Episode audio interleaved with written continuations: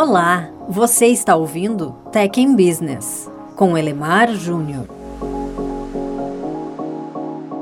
Cena bem comum da comédia corporativa: um chefe e claro, estou colocando aqui uma dose extra de ironia. Por falta de coragem ou competência, resolve dar um feedback negativo. Escolhi um jargão de negócios para aliviar os termos que se usam no mundo real, que deveria ser dirigido a uma ou poucas pessoas no formato de chamada coletiva para o time inteiro. Resultado: quase sempre aqueles que deveriam receber o tal feedback entendem que o que foi dito não era para eles. Já os inocentes, mais uma ficam preocupados. Pior, não é raro que os culpados sem noção reforcem a insegurança dos inocentes, dizendo que algo de muito errado deve ter sido feito. Só não sabem exatamente o que. Por isso, de fato, talvez seja algo que os inocentes fizeram. É, pois é. Chamada coletiva nunca funciona. E esse efeito estranho de pessoas que não têm culpa acharem que têm culpa e os culpados se considerarem inocentes tem até nome.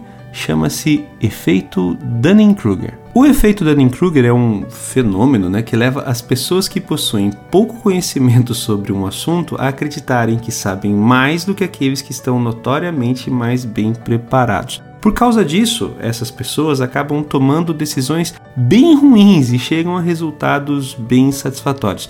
É a sua incompetência que restringe sua capacidade de reconhecer os seus próprios erros. Elas sofrem literalmente de superioridade ilusória. Enquanto isso, no outro extremo, pessoas competentes de verdade têm a sua autoconfiança abalada e sofrem, não raro, de uma espécie de inferioridade ilusória. Esses competentes, aliás, chegam a reconhecer em outras pessoas menos capacitadas uma autoridade que na prática elas não têm. É a famosa síndrome do impostor. Seja pela superioridade ou pela inferioridade ilusória, o fato é que as consequências do efeito Dunning-Kruger podem ser bem negativas e tenho certeza que você que está me acompanhando já consegue relacionar alguns exemplos bem concretos disso. Esse efeito foi demonstrado por dois professores, Justin Kruger e David Dunning, daí o nome do efeito, do efeito Dunning-Kruger, na Universidade de Cornell em 99. A conclusão deles nos seus estudos é ao mesmo tempo trágica e cômica. Olha lá.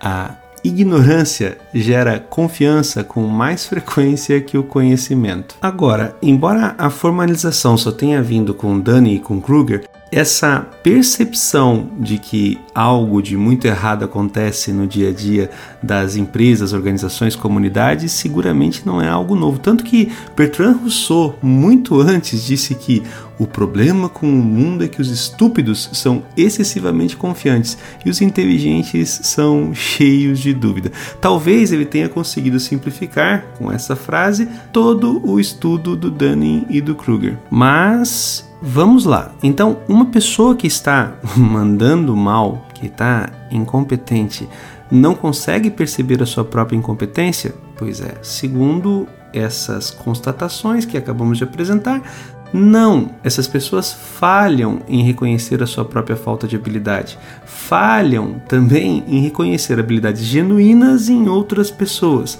Falham em reconhecer a extensão de sua própria incompetência e reconhecem e admitem a sua própria falta de habilidade só depois que forem treinadas para aquela habilidade. Não é maldade, é só um efeito psicológico. Já os competentes de verdade seguidamente se escondem e reprimem por se sentirem impostores frente à incompetência confiante de pessoas cheias de ego e vazias de conteúdo. Mas, enfim, infelizmente não há uma solução fácil, entre aspas, para o efeito Dunning-Kruger, mas algumas recomendações parecem sim fazer sentido. Primeiro, se você se acha a última bolacha do pacote, segura tua onda.